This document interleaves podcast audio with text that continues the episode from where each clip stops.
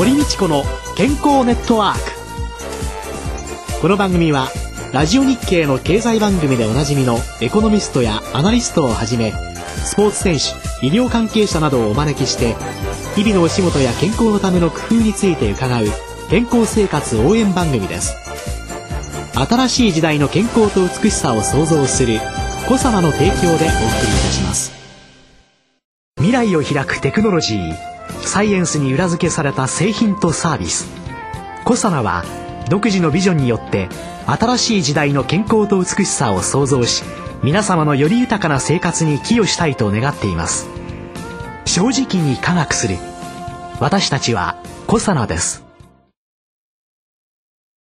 こんにちは堀道子です。鴨井和文です。今週のゲストは元祖トレンディエースでプロ野球解説者の阿野秀幸さんです。よろしくお願いします。どうもよろしくお願いします。よろしくお願いします。天野秀幸さんは1967年東京で生まれその後すぐ横浜にお移りになり横浜でお育ちになりました。横浜市立桜ヶ丘高校からアジア大学を経て87年ドラフト1位で投手として近鉄バファローズに入団されました。プロ1年目に最多奪三振王新人王のタイトルを獲得89年には最多奪三振王と最多勝利のタイトルを獲得し悲願のリーグ優勝を果たしました。98年横浜ベイスターズに移籍し横浜ベイスターズでは50試合に登板して初の日本一に輝きました。2000年現役引退し各球団のコーチそして解説者としてご活躍中でいらっしゃいます。中学時代から非常に野球の選手として注目をされていたとお伺いしたんですけれどもなんでしょうねこれ噂だと思うんですけども あまり、はい、中学校の時は目立った活躍を実はしてないんですね。あでも有名私立高校からお誘いを受けてるとかいろんなところに書かれていらっしゃいますけれども、はい、マンモス中学校で、はい、生徒数が多くて1200ぐらいいたんですよ。はい、で野球部が当然150人ぐらいいてですね。150人はい。まあ練習出てきてない人も含めてですけども。はいはいえーですからなんと中学校の時は試合で1試合しか僕登板してないんです。3年間で。そうなんですか、はい。一試合で私立高校から誘いが来たということですか、えー、多分あの知らない人がですね よく教えに来てたんですよ、はい、何人か、はい、その人たちがこうあちこちで言ったのかもしれないですね。裏が取れてないんでわからないんですけど。ですからあの確かにそういう私立って神奈川県に強い学校いっぱいあったんですけども、はい、そこに行ってやるという自信がそんなになくて公立高校でですね鍛え上げて野球を続けたいという気持ちの方が強くて、まあ、そういう道を選んだんですけど。自分を鍛え上げたい。そうですね。はい。自分でやはりあまり活躍もしてないので果たしてこうあちこちの地域からいい選手が集まってきたところで投げれるのかなという。いや、逆に1試合しか出ないのにもかかわらずお誘いがあるということは、もうやれるという保証をされてるようなもんじゃないですか。全くそういう自信ありませんでした。あ、そうはい。はい。そうすると、誘われた時っていうのは、なんでって思思いました。はい。見てらっしゃる人は見てらしたんでしょうね。多分あのめちゃめちゃこう輝いている素質というのがもう見えていらっしゃったんでしょうね。どうなんでしょうね。冷静に今野球解説者としてその頃の自分を見てみたいですね。その後高校に行かれてからはいかがだったんですか？高校からは野球にむしろ打ち込むようになりまして、えー、甲子園に出場とかいう経験もないんですけども、えー、体力とか技術的にも結構伸びたなという高校時代でしたね。神奈川県は激戦区ですのでね、はい、有名私立高校のようなところでないとなかなか甲子園には近づけないですよね。はい、横浜高校とか強いじゃないですか。はい、試合何回かしたことあるんですけど、アウトを取ってもほとんどいい当たりなんですよ。あたまたまアウトになってるという感覚そんな感じですね。僕はマウンドにいて。まあ、それぐらいレベルを感じましたので。そんな阿野さんなんですけれども、そもそもの野球の出会いっていうのは野球始めたきっかけは父親ですね。はい。お父様が野球がお好きだった？え、好きでした。高校までやってたという話なんですけど、その頃の話を聞いてもあまり明かしてくれないので、うん、そんなに実績残してないのかなと思いますけど、まああのその父がですね、小学生の頃。地域の野球チームのコーチをやってたんですよ。今で言うとリトルリーグのような。えー、そこまであの本格的じゃなくてあの本当柔らかい軟式野球のコーチだったので、はいはい、まあ何もすることがない我が息子を見かねてチームに入れたというのがきっかけだと思います。じゃ何歳ぐらいから？それ4年生の秋頃なんですよ。はい、今の野球選手今ドラフトで入ってきますけどその選手たちに比べたらかなり遅い野球の始まりだと思いますね。そうですね。今もう皆さん小学校入るあたりぐらいからですもんね。はい、僕も地域に行くとやっぱ1年生でもユニフォーム着てダブダブのユニフォーム着て野球やってる子供たちいっぱいいますからね。最初からそのピッチャーだったんですか？ほとんどピッチャーです。はい。ほとんどっていうのは足が速かったんですよ。自分で言うのもなんですけども。ええダイソーって走る役割の仕事をしたり、あと外野で打球を追っかけたりとか、そういうのも得意でしたので、まあ、外野手としても時々出場してたというぐらいですかね。短距離の能力っていうのは運動能力の指標だと思うんですね。短距離が速い人っていうのは基本的には何やらしてもそこそこできちゃうというそんな感じじゃないんでしょうか。うん、確かに短距離は得意でしたね。長距離はどちらかというとスタミナがまだなかったんで、短距離の速さやはりチームの中でもまあ計測すると1、2ぐらいだったかなという記憶ですけどね。日本ではやっぱ一番あの運動能力のいい選手がピッチャーをやっているというのが大体日本の野球のパターンですよね。はい、あの声を大にして言ってください。ねメジャーアメリカのメジャーリーグってあのショートあたりの選手がすごいいい選手がやってる感じなんですけど、日本はやっぱり投手が一番能力高いという感じですよね。ねはい、低年齢の時のチームの作り方がそうなんで。もう全くのど素人の私としては後ろの方で外野でカーッと走ってる人の方が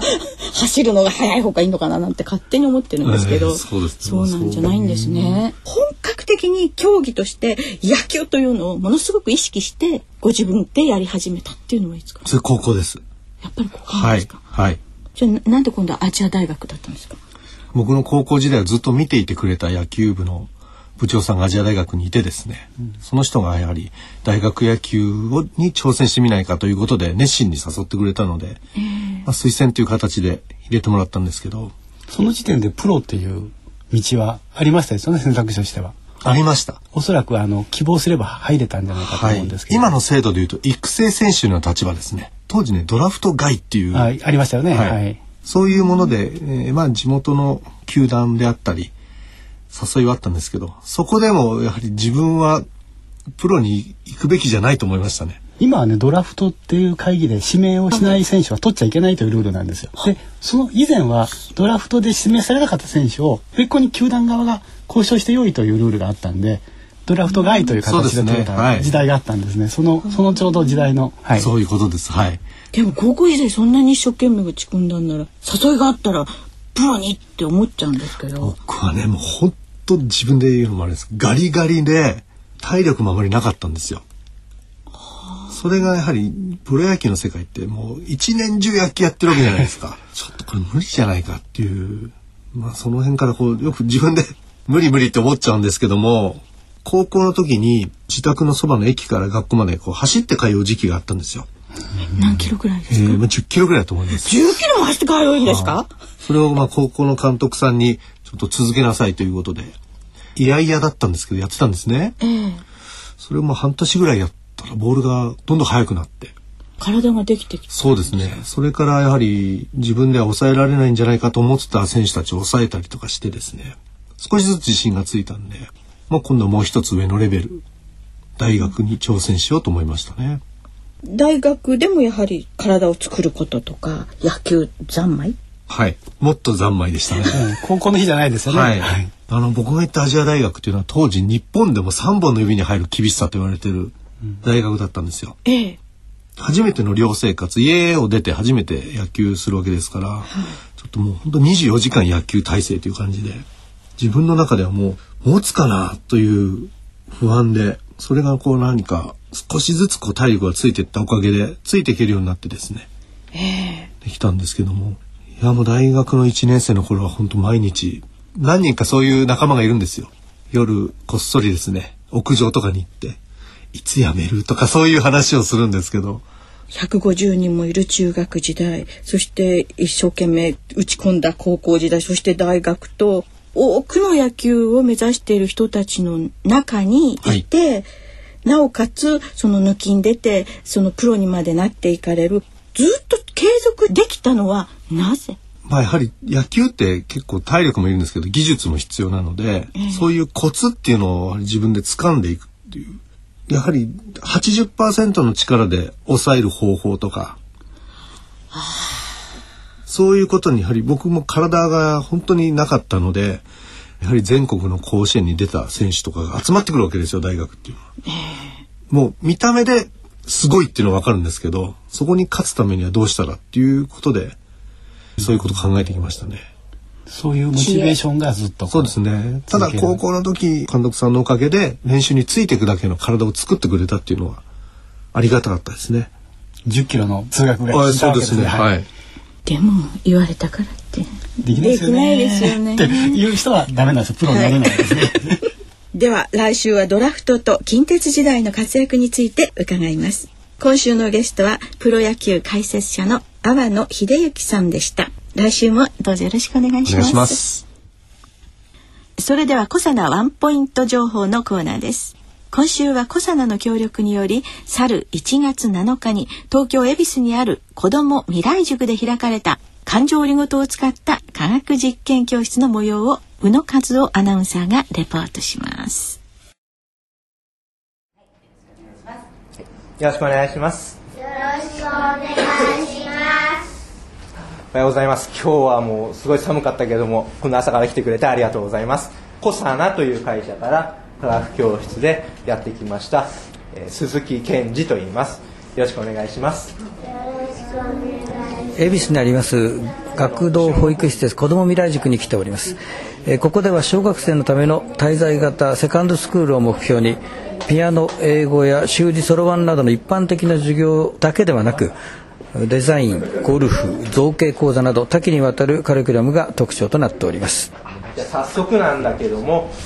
と今日はシクロデキストリン感情オリゴ糖っていう感情オリゴ糖の不思議ということで授業をやらせてもらうんだけどもこの感情オリゴ糖って多分皆さんあまり聞いたことないかなと。思うのでちょっとこれの説明から最初させていただきたいなと思います。ちょっとですねえ今日の実験はまず「感情オリゴ糖の秘密」というタイトルで、えー、クテー茶のそのお茶の苦味を感情オリゴ糖によって少なくするという実験を最初にやっております。じゃあちょっとみんなできたみたいなんで飲んでみてくださいあ全然ちょっとたまんない全然ないでしょ全然大丈夫。これで飲んでください結構美味しくなった。甘い。ちょっと薬っぽいえっ、と実験1お茶使ったやつね。どうでしたか？見た目は苦そうでした。感情リゴ糖を入れた見た目も変わんなくて苦そうでした。飲んだ時苦くなくなったけどなんか薬っぽい味。感情オリゴ糖よくわかりましたか？はい。ビデオとかはあんまり分かんなかったけど実験してみて分かるようになりました。どうもありがとうございました感情オリゴ糖の不思議というのはここまでになりますけども、えー、皆さん今日は楽しんでいただけましたでしょうか？はい。楽しんでいただけましたでしょうか？はい。ありがとうございます。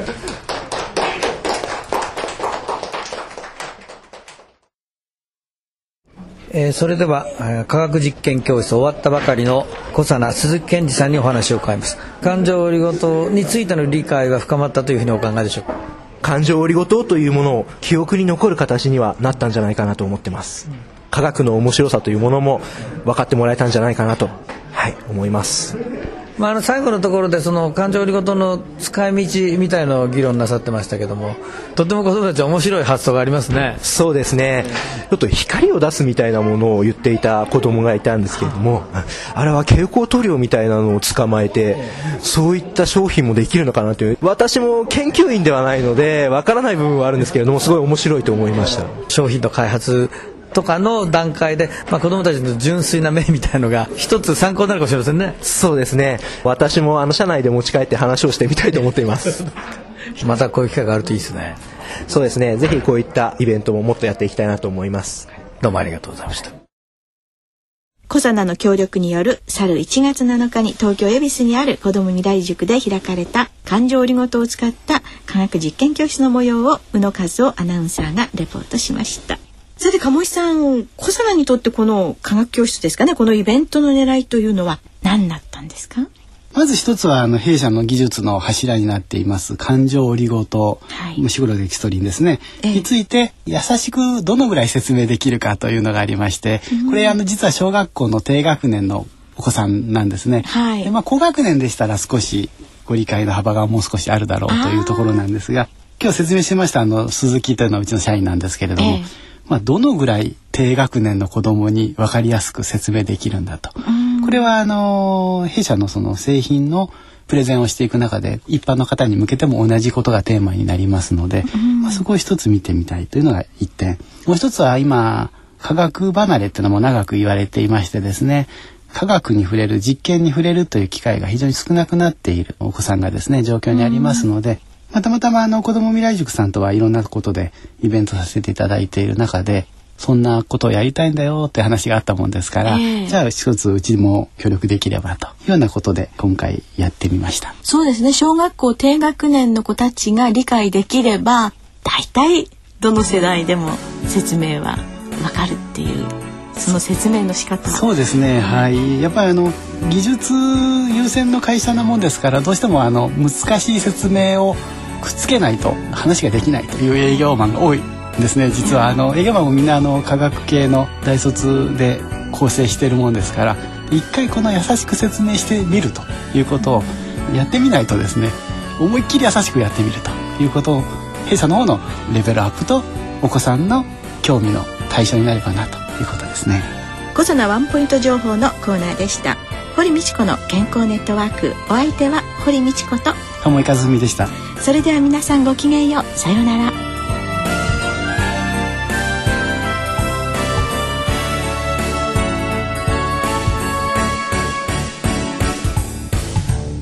堀道子の健康ネットワーク健康と美容についてもっと詳しく知りたい方はぜひコサナのサイトへ検索で「コサナ」カタカナで「コサナ」と入力してくださいこの番組は新しい時代の健康と美しさを創造するコサナの提供でお送りいたしました。